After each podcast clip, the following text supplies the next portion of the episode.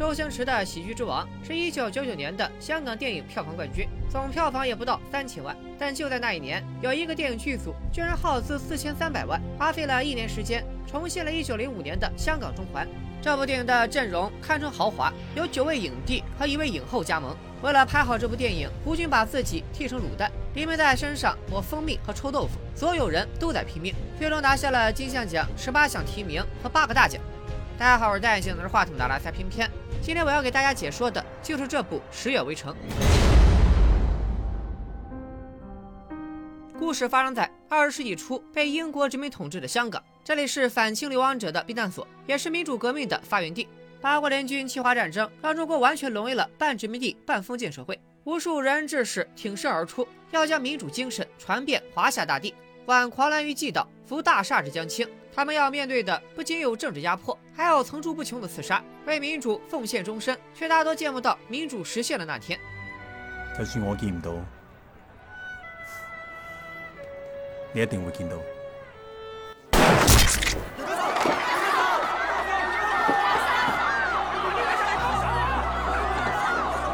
一九零零年一月，兴中会首任会长杨衢云遭到清政府刺杀，以此事为开端，往后五年间，无数仁人志士接连倒在同胞的枪下，长此以往，国将不国。一九零六年十月，值此危机存亡之际，一个人从东京起航，漂洋过海，前往阴云密布的香港。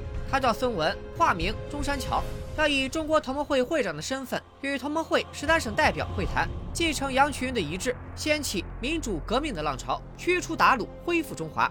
消息不胫而走，清政府立刻派出阎王阎孝国将军前往香港诛杀孙贼。四年前刺杀杨衢云，也是这位阎王的手笔，其胆魄与实力可见一斑。这次他亲自带队，领一众乔装打扮的大内高手，要将孙中山永远留在香港。同盟会香港分会接到消息，召集人手接应孙中山，是要保他安全离港。一场市井小民的英雄史诗就此揭开序幕。却说这香港中环有一位富商，名叫李玉堂，其原型是爱国商人李玉堂。此人从小随父兄出洋经商，返回香港后创办了金利源和水利源两家药材行，而后投资保险行业，公司遍布口岸和南洋诸岛，得以浑号保险大王。一九零五年，李玉堂加入了香港同盟会，积极参加革命活动。革命党的唯一机关报《中国日报》因受保皇党人打压而停业，也是李玉堂出资保证其运转发行。回到电影，人间时刻乱浮云，世人皆比孟尝君。在中环地区，李玉堂颇具威望，今夜大摆筵席，宴请八方，邻里乡亲纷至沓来，赞美分粮，好酒好菜。只因他四十岁才喜得的独子李崇光，竟然考上了美利坚耶鲁大学。这本该是件光耀门楣的好事，可李玉堂的脸上却阴晴不定。只因这混小子不通四书五经，成天跟着老师学西学，满脑子都是德先生和赛先生，嘴里尽是民主和主义，还跑到大街上分发传单，搞什么游行示威，这可急坏了老父亲。说曹操，曹操到；始作俑者李崇光的老师姗姗来迟。别看此人一脸的书卷气，他就是同盟会香港分会的会长陈少白。既是中国日报的社长，也是孙中山的结义兄弟。他和孙中山、游猎、杨鹤龄并称为反清四大寇，堪称清廷的心腹大患。这回他带来了一个振奋人心的好消息：孙文要来了。你，你又要多少钱？李玉堂毕竟是个商人，对所谓的民主革命一窍不通，也毫无兴趣。这些年为同盟会出钱出力，纯粹是看在他和陈少白的交情上。没成想，不光钱越要越多，自己也稀里糊涂被拉进了同盟会，成为所谓的革命者。就连心爱的独子，眼看着也要误入歧途。每每想到此事，李玉堂的心里都是交友不慎的悔恨。我这把年纪了，是不是革命党，我不在乎。但是我儿子绝对不能是。二人说话之际，有一双眼睛正在暗中盯着他们。此人名叫沈重阳，香港警察司一名小巡捕，长得好像能打十个，轻功也不错，爬个树、翻个墙什么的，自然不在话下。沈重阳嗜赌成性，赌到家破人亡、妻离子散。为了筹借赌资，只要钱到位，想要的姿势他都会。这回收了清廷的活动资金，暗中跟踪陈少白，却和李玉堂的四姨太月如对上了眼。沈重阳跟见了鬼似的，撒腿就跑。妈，唔我做啊，细路，做啊捉住你埋啊，知唔知啊？翻窗跳楼，腰马合一，平杀罗彦士，屁股着地，种种迹象表明二人的关系非同一般。咱们暂且按……呃，按不住了。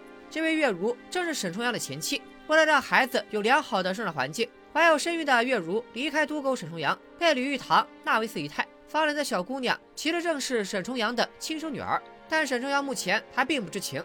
话分两头，陈少白想找人保护孙中山，但手底下都是些文人书生，又不能真的把文字化作投枪匕首。于是他离开金丽园，来到了高升戏院，求神通戏班的班主老方出山。大迪阿乐顺利会师。老方还有一个隐藏身份，正是驻守天津的清军将领。六年前，老方带兵联合义和团，共同抗击八国联军，但清廷的态度摇摆不定，直隶总督指挥不力，致使内耗严重，最终惨败。联军长驱直入京师，义和团灰飞烟灭，老方也被隔日通缉，竟背上了叛军的骂名。一年三百六十日，多是横戈马上行。老方带着亲信离开天津，四处躲藏，终于在香港安顿下来，开了家戏院，勉强为生。出走时带的三百精兵，如今也只剩寥寥三十余人。这帮子对清廷满怀仇恨的老兵，就是陈少白唯一的救星。同盟会瓦解清廷，他们就能落叶归根。于是老方欣然应允，四天之后保护孙中山。唯独放不下的是女儿方红，没成想他们还没动手，沈重阳就将陈少白的行踪悉数告知给藏匿于九龙城寨的严孝国。听说他去过高升戏班，阎王的心里顿时有了计较。军人当死于边野，何须马革裹尸？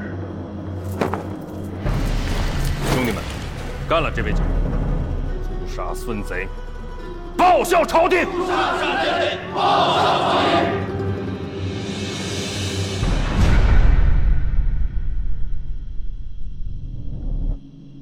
静静的杀手们虎视眈眈，但这些似乎都和富商李玉堂没有半点瓜葛，自己家里的事就够他愁的了。儿子李崇光成天茶饭不思，净读一些闲书，和自己的关系也日渐疏远。偏偏李玉堂是老来得子，儿子他妈又难产而死，对于这个儿子是打骂不得。相比于闹心的儿子，还是仆人阿四更让他省心。阿四原名邓四弟，家中排行老四，格外的乖巧听话。与其说阿四是仆人，不如说是李玉堂半个儿子。他为人踏实本分，朴实单纯。为老爷拉车经过照相馆时，略带刻意的轻轻打铃，引得照相馆的阿成姑娘嫣然一笑。这就是他生活的全部。每天路过大烟馆，李玉堂都会给阿四一块大洋，让他抛给路边一个乞丐。乞丐拿了大洋，便走入大烟馆里消费。此人可不是寂寂无名之辈，他名叫刘玉白，本是扬州贵公子，丽如芝兰玉树，笑如朗月入怀。十七岁便成为万中无一的武状元，却爱上了父亲的女人。老父亲为他活活气死，心爱之人也在他面前自我了断。心如死灰的刘玉白败光了家产，成了个流落香港街头的乞丐，终日与大雁为伴。这金丽园就是刘公子低价卖给李玉堂的。李玉堂心中有愧，又存了惜才之心，便每天花一块大洋供着他。想到这里，李玉堂的思绪突然被前方的喧嚣打断，熙熙攘攘都是进步青年，高呼民主口号，和警察推搡在一起。一人站在最高处散发传单，怎么看着好生眼熟？哎，这不是自己那冤种儿子吗？李玉堂大惊失色，就要领儿子回家。可李崇光高呼着“不当亡国奴”，一把将父亲推开，就连怀表都摔在地上，四分五裂。好啊，不去割清廷和洋人的命，倒是把老子当封建余孽了。李玉堂怒火中烧，就要实行家法。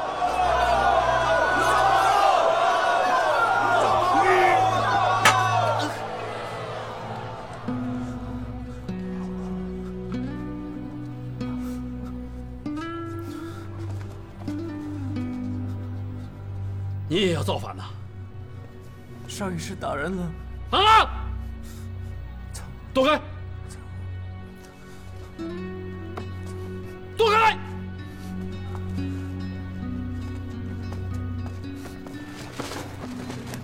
花开两朵，各表一枝。同盟会四处打听情报，终于查到清廷刺客的头领竟然是阎王阎孝国。陈少白赶紧向老方示警，然而为时已晚，天窗突然爆裂，黑衣人从天而降。闪烁便是铺天盖地的强酸，紧随其后的是利刃，痛苦的嘶吼声此起彼伏，瞬间便有数人当场毙命。本该维持治安的警察早就被沈重阳支走，当然是叫天天不应，叫地地不灵。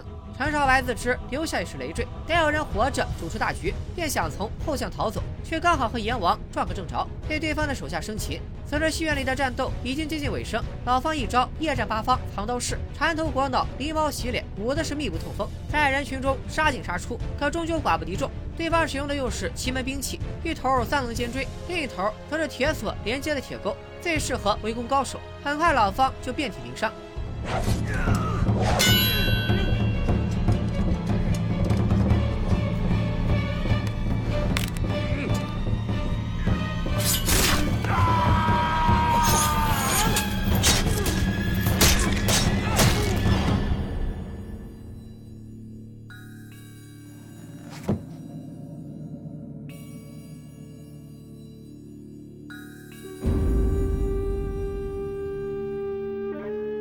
一夜之间，戏班子上下三十多人皆遭屠戮，只有方红被老方打晕，藏在了檀木底下，还得以侥幸生还。泣不成声的方红取下杀手的断指，誓要替父报仇。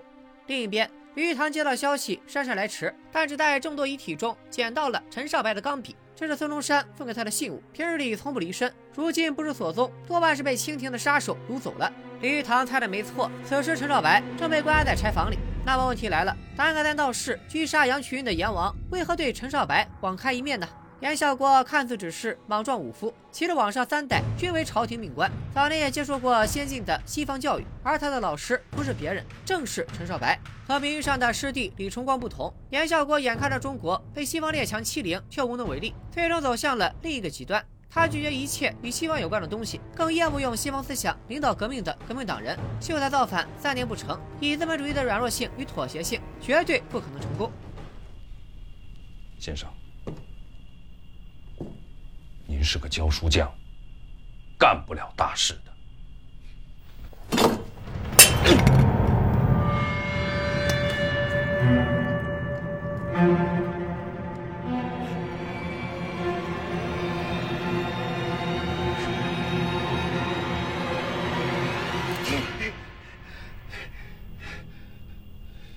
见血就晕，这是您的老毛病了吧？这就是你们的胆量！如若让你们成功了，国家必亡。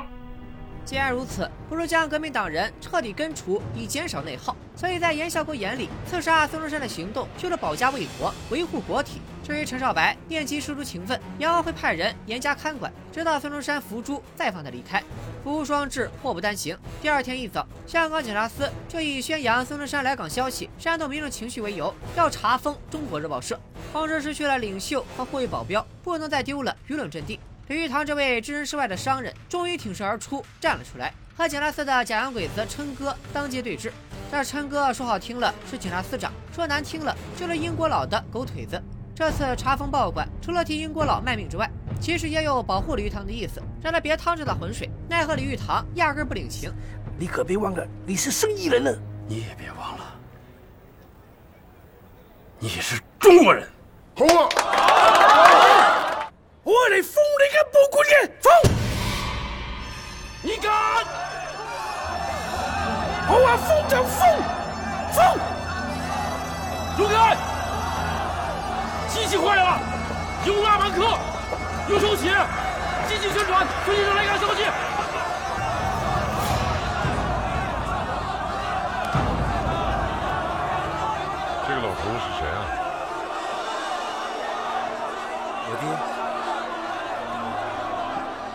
同盟会的革命党人群龙无首，李玉堂临危受命替挚友完成使命。第一次站上演讲台，李玉堂有些手足无措。可紧接着，陈少白忽悠他的鬼话自己就跑到了嘴边。原来这些进步思想早就被烙印在他的脑海里，使命感瞬间点燃了台下的人人志士。李玉堂许诺一定会保护孙中山的安全，话虽如此，可李玉堂的心里根本没谱。距离孙中山来港还剩最后两天，他手底下能用的人满打满算只有三个半。一个肤若心血的女儿，一个抽大烟的乞丐，一个卖臭豆腐的傻大个儿，中普阿四勉强算半个。这第一位正是方红，无家可归的他找李玉堂借了一百大洋，匆匆埋葬了父亲和戏院三十多位老兵，便留在了李玉堂家。凭借父亲从小教授的硬功夫，方红主动要求加入保卫行动，完成父亲未尽的责任，再靠那截断指找杀父仇人报仇。乞丐自然就是刘玉白，刘公子。李玉堂帮他赎回了家传铁扇，请他出马保护孙中山。传家宝在手，刘公子的精气神仿佛全回来了。其实他一直在等，等一个燃尽残生的机会，轰轰烈烈的战死沙场，而不是窝窝囊囊的死在阴暗的小巷。好，把最危险的地方交给我。第三位保镖傻大个，原名王富明，属于一个反清复明的宏愿。他是河南郑州人，本是一名少林武僧。被逐出少林后，一路往南，来到南少林，又继续向南，来到香港。到了香港，不能再走了，再走就掉进大海了。李玉堂宴请八方那天，他拿了不少米回家。李玉堂怒怼假洋鬼子琛哥，他也在场，对李玉堂钦佩有加，表示自己也会一点拳脚，愿意助他一臂之力。是打洋人吗？打坏人。好。阿瑟子似乎也受到感染，主动请缨参加后天的护卫行动，还叫来了一大群脚夫兄弟帮忙，他自己负责拉车载着孙中山。要知道，离孙中山越近，死亡的几率就越高。阿四不怕死，只要老板平安就好。但他终究还有心愿未了，那就是大有记照相馆的阿纯姑娘。阿四无父无兄，李玉堂是他唯一的长辈。他求李玉堂过几天替他向阿纯求亲。阿四在金利园干了十几年，在李玉堂的眼里，他早就是半个儿子，当场答应了下来。小头，去哪儿？大有记。李玉堂没说出口的是，保护孙中山的任务十死无生。今天不去提亲，以后可能再也没有机会了。论身份和地位，阿四和阿纯还有点差距。李玉堂本以为阿四是想借他的光高攀人家，没成想阿纯竟是个跛脚姑娘，在那个本就重男轻女的封建年代，多半嫁不到好人家。这次提亲不只是为了表达爱意，更是为阿纯在乱世中找了李玉堂这个靠山。我们照张全家福吧。啊，行行。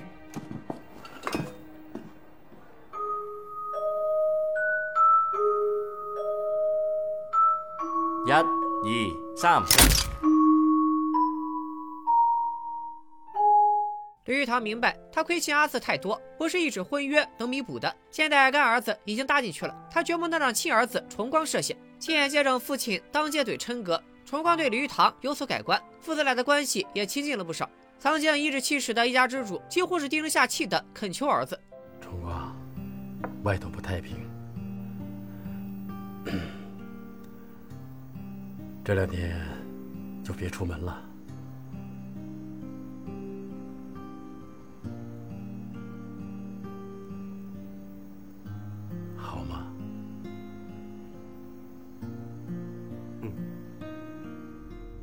按照先前商定的路线，孙中山会先从码头前往辅仁文社，再去他母亲家探亲，最后到中国日报社。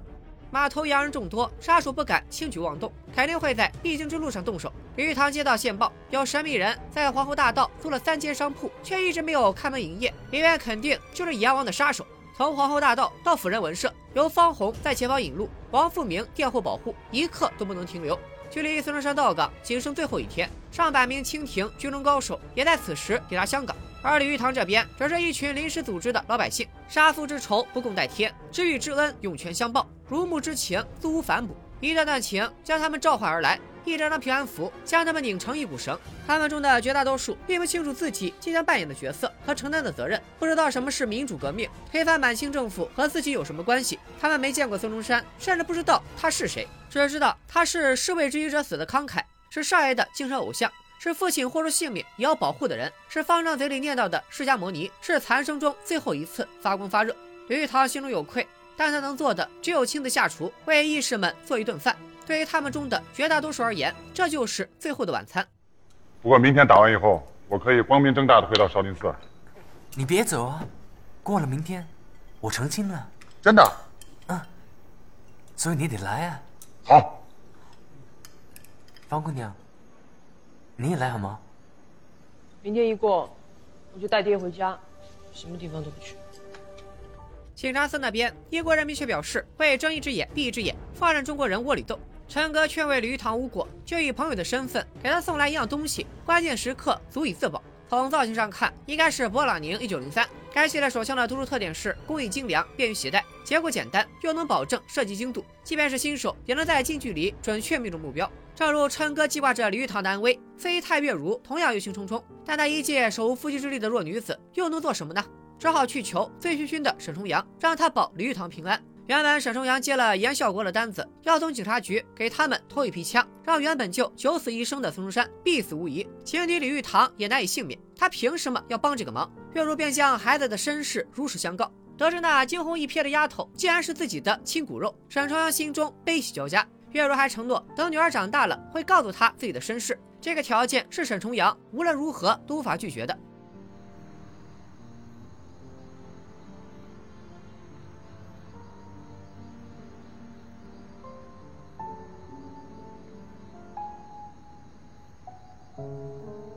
嗯？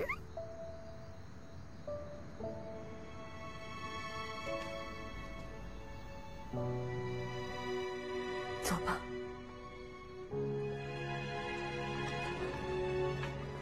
落魄的烂赌鬼沈重阳抓住了这难能可贵的机会将自己和女儿的血脉重新联系到一起哪怕代价是自己的生命他想让女儿知道自己的亲生父亲不是个废物。沈重阳没有去偷枪，空着手来到了约定地点。面对怒火中烧的接头人叶师傅，异地登陆了。你个废物！吃完这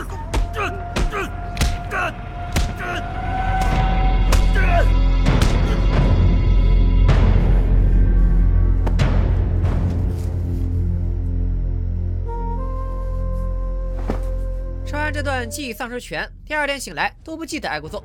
与此同时，吕堂迎来了一位意料之外的客人，居然是被掳走的陈少白。今天早些时候，他用碎瓷片割伤自己，吸引守卫进屋查看，再强忍着晕血打倒守卫，趁机逃出柴房，摔了个七荤八素。这一套下来，一条命已经去了大半，全靠一口气撑着。看来严孝国还是小看了革命党人。也许文人没啥战斗力，但却有着能超越生理极限的信念。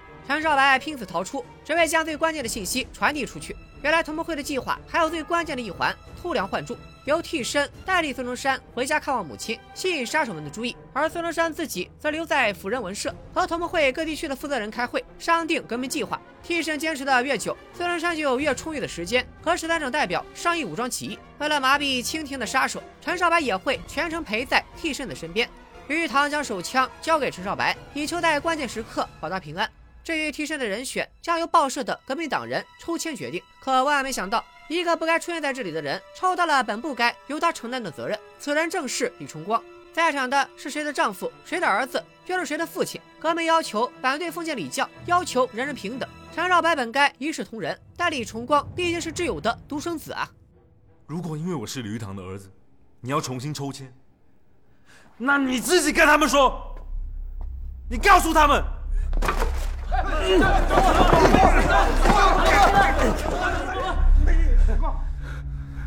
崇光，我我我过不了自己。我今夜无人入睡，有人沐浴更衣，洗尽十几年来的疲惫；有人登梁上柱，只为窥一眼亲生骨肉；有人拿到了致命凶器，更为苟延残喘的朝廷尽最后一片丹心。一九零六年十月十五日，朝阳出生。搭载着同盟会领袖孙中山和四万万同胞希望的轮船，终于在万众瞩目下停靠在了香港码头。孙中山既是同盟会会长，更代表了革命党人的精气神，必须以最高调的形式登陆香港。欢迎他的民众人山人海。刺杀他的杀手也早已混进了街头巷尾，天台上打其余的革命党人被杀手们拔除，强弓硬弩探出窗外，毒箭如雨点般扎在黄包车上。好在视线加装了钢板，一时间金铁交鸣之声不绝于耳。临时组织的保镖们扛起米袋，用肉身挡箭。方红和王富明，一个在蝼蚁间上蹿下跳，另一个仗着人高马大，青白白的斗笠到了他手里化作铁饼，一颗香瓜也能在杀手的头上暴扣。再加上野王沈重阳暗中相助，上中野联动，通力配合，狙击点被一一击破。杀手隐藏在武士队里，拦住黄毛车队的去路。更多的杀手从天而降，一时间险象环生。王富明更是不慎被围，乱刀加身。可即便他几乎被捅成了漏壶，也能凭着一股劲儿杀出重围。断的是佛前阿罗汉，金刚铁骨皮。若是给他一身甲胄，足可以敌百。可惜护卫们不过是临时组织的乌合之众，别说是甲胄，甚至没有一件趁手的兵器。眼见更多手持奇门兵器的黑衣人从烟雾中鱼贯而出，王富明力拔山兮气盖世，硬生生掰断了牌楼。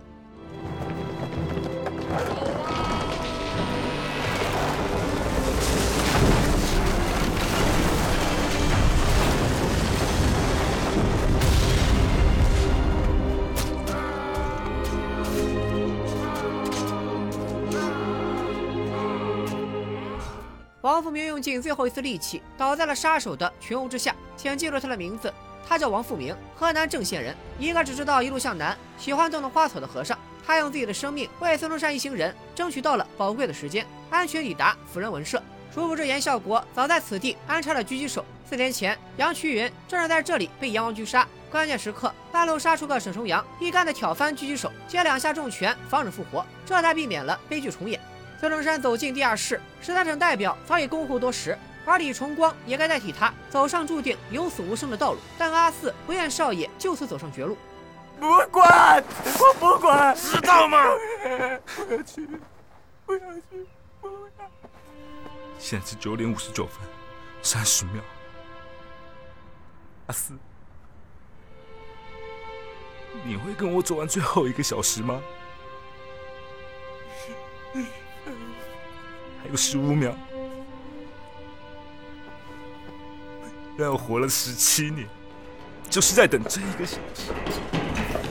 阿斯的苦苦哀求也无法动摇李崇光这位革命者为了中国的明天抛头颅洒热血的决心。随着时针走到十点，李崇光代替孙中山坐上了必死的黄包车，前往下一站孙武家。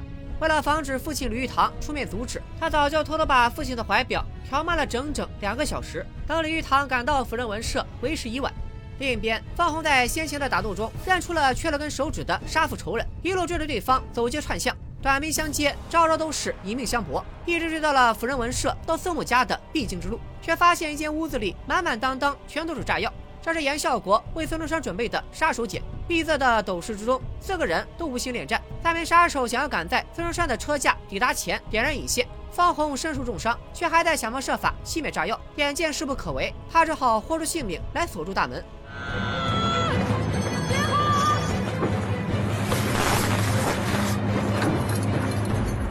爹，女儿不孝。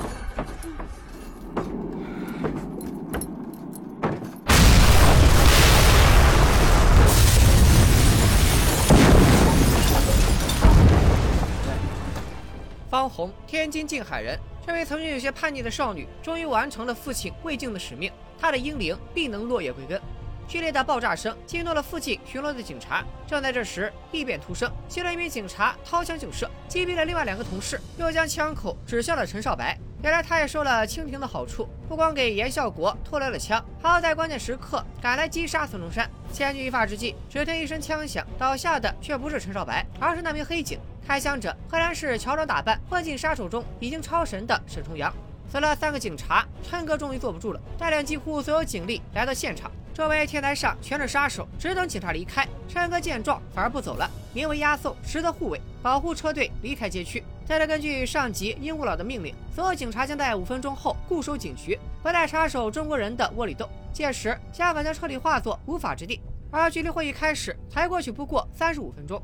另一边，叶师傅啊，不是沈重阳也遇到了强敌。严孝哥派出手下第一高手，要终结沈重阳的大杀特杀。正所谓一力降十会，对方走的是刚猛路线，当胸一脚就能把人踹飞好几米。沈重阳自知不能力敌，只见他气沉丹田，然后撒腿就跑。唯有动起来，才能发挥己方最大优势。更何况他的任务并非杀敌，而是护得李玉堂的周全。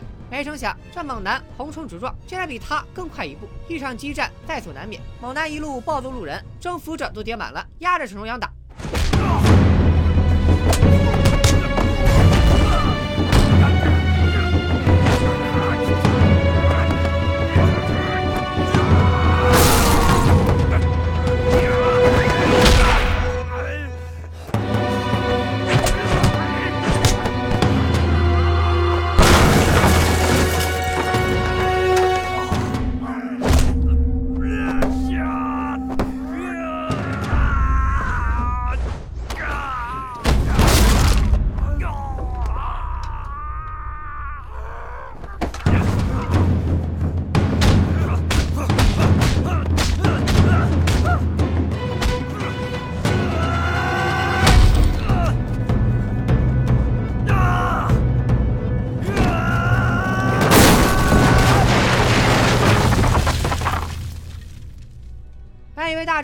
落下帷幕，可就在沈重阳为了捡女儿的玩偶时，猛男从废墟中破土而出，抬起一个大酒坛给沈重阳开了瓢。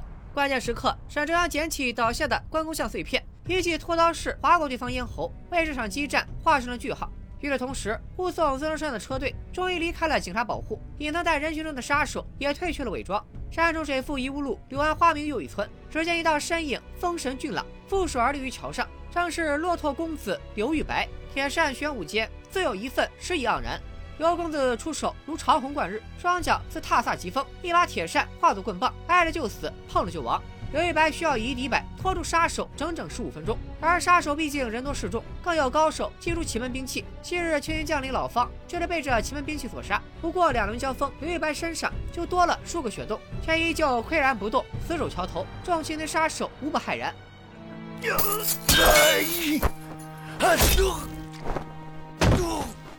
呀！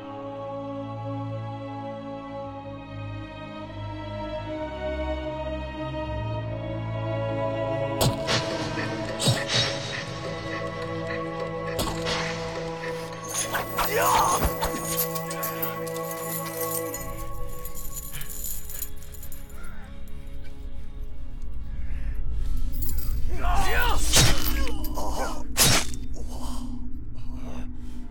十分钟。度秒如年，外面的喊杀声不断，屋里的人更是如坐针毡。唯有孙母感谢的话语，才让李重光颤抖的双手重新平静了下来。正在这时，喊杀声突然停了，几十名青年高手竟然全部葬身于此，逼得严孝国亲自出马。而一头蛰伏已久的凶虎怀抱钢刀，披荆斩棘而来。严孝国对这西路的武状元难免有些惺惺相惜，不愿出手杀他。可刘玉白偏要凭着最后的游丝之气，把对方留下。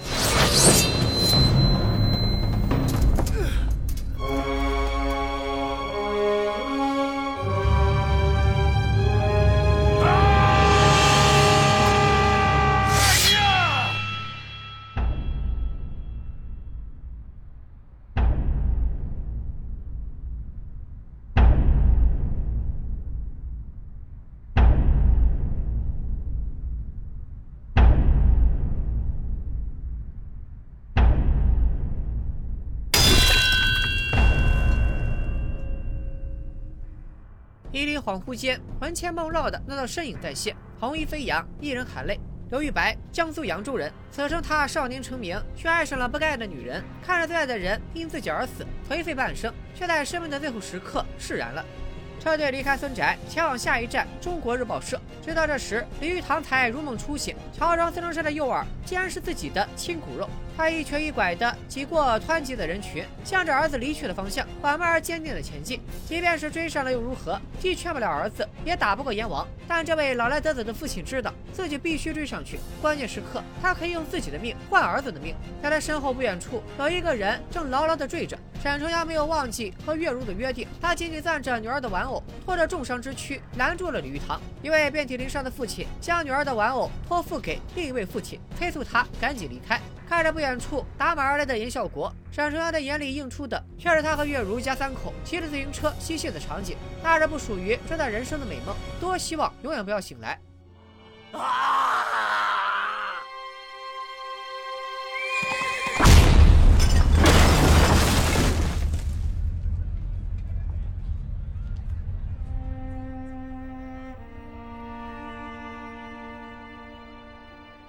是做一辈子的懦夫，还是几秒钟的英雄？沈重阳选择了后者，浑浑噩噩大半辈子，他是机关不详的无名之辈，也是肉身蓝马的雇佣者，就连不可一世的敌方大将都要为之侧目。尽管沈重阳用生命减缓了严秀国的速度，但车队这边情况依然不容乐观，会议高手悉数丧生，陈少白伤口崩裂，随时可能因失血过多而休克。尽管他把枪交给了李崇光护身，但李崇光会不会开，能不能打得中，都是未知之数。而严孝国已经追上了，同盟会革命者们如飞蛾扑火般冲了上去，却根本不是严孝国的对手。留着辫子的点到即止，对着剃头的重拳出击，但都没有下杀手。可见严孝国敬重这些悍不畏死的革命者。但他叫严孝国，自打娘胎里出来就以维护清廷为使命。严孝国随手抛出的竹竿，力道之大，竟能穿透钢板，穿透了车夫的胸膛，和重光擦身而过。陈少白只好接替车夫，拉着李重光继续奔向中国日报社。护卫中只剩下阿四，他使尽浑身解数阻拦严孝国，一次次被击倒，又奇迹般的站起来。严孝国千钧铁拳如雨点般击打在阿四的头上，换做旁人早该昏死过去，但阿四却死死抱住严孝国的大腿，心里只有一个念头：保护少爷安全离开。找死！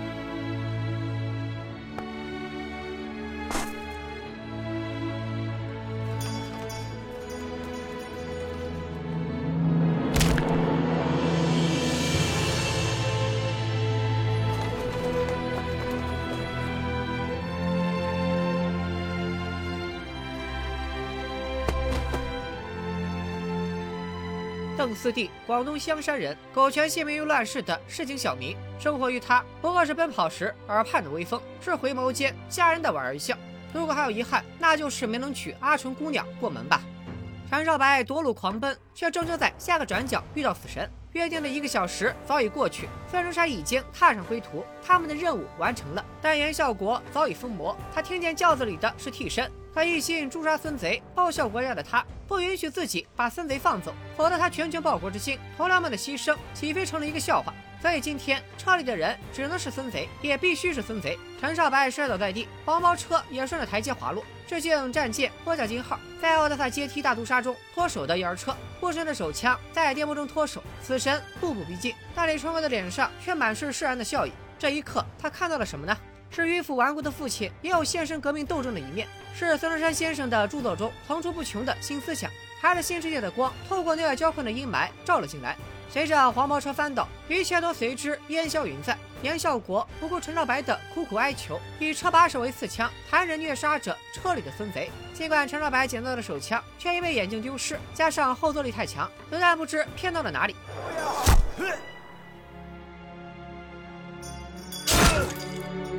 小国。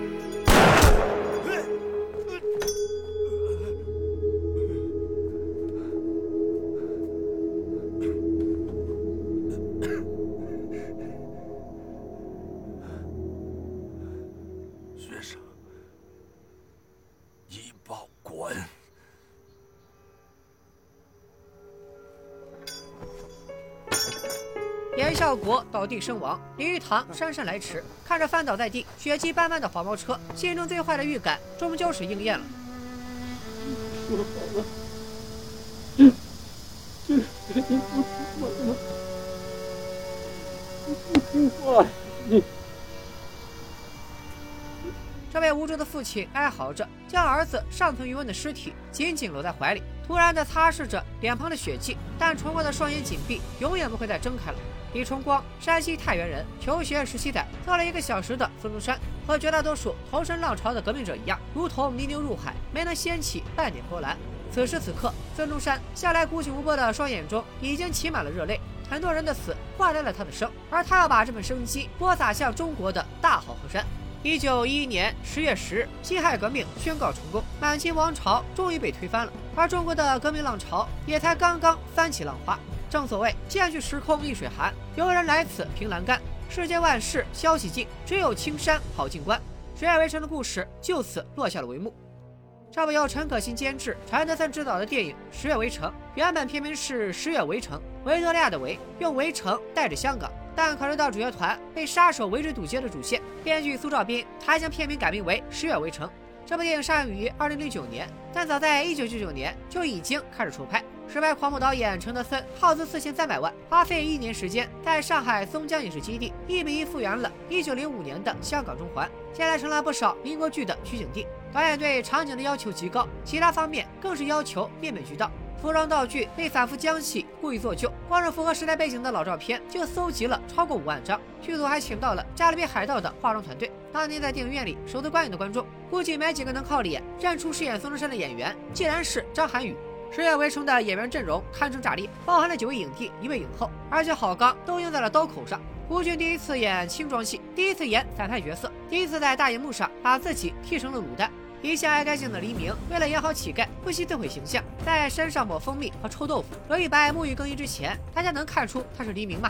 为了淡化谢霆锋的帅气，导演给他饰演的阿四加上了被开山刀砍伤过的经历，画上特效妆的谢霆锋终于展露出被英俊相貌掩盖的精湛演技，赢得了第二十九届香港电影金像奖的最佳男配。十月围城在这届金像奖共得到高达十八项提名，最终赢得了包括最佳电影在内的八项大奖，能够获得行业和公众的肯定，不光归功于画道和演技，还有新颖的讲故事的手法。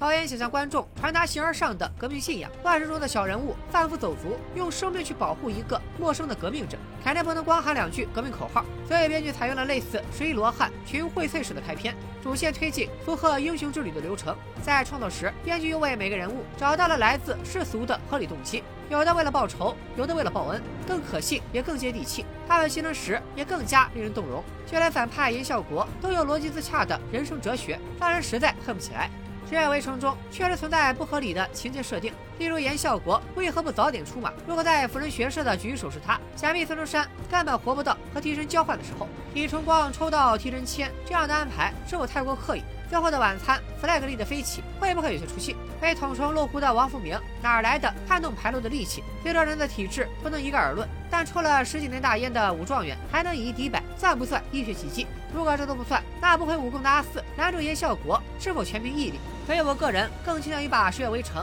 看作一部略带传奇史诗性质的献礼片。它半真半假。说的假，片中大部分轶事，哪怕有详尽的生平，其实也都是虚构的，甚至连保护孙文的主线情节都是假的。孙中山确实来过香港，但清政府并没有对其进行追查行动。说他真，每一个人物都有血有肉，他们救亡图存的精神是真，小人物投身时代浪潮的飞蛾扑火是真，留给观众的感动也是真。他在二零零九年为其他主旋律献礼片提供了一种全新的叙事思路。终于希望能有更多像《十月围城》这样的电影，没有浓厚的说教意味，而是微观雕刻小人物的生活，通过他们的身体力行和荡气回肠的世界，打动观众，启发观众思考。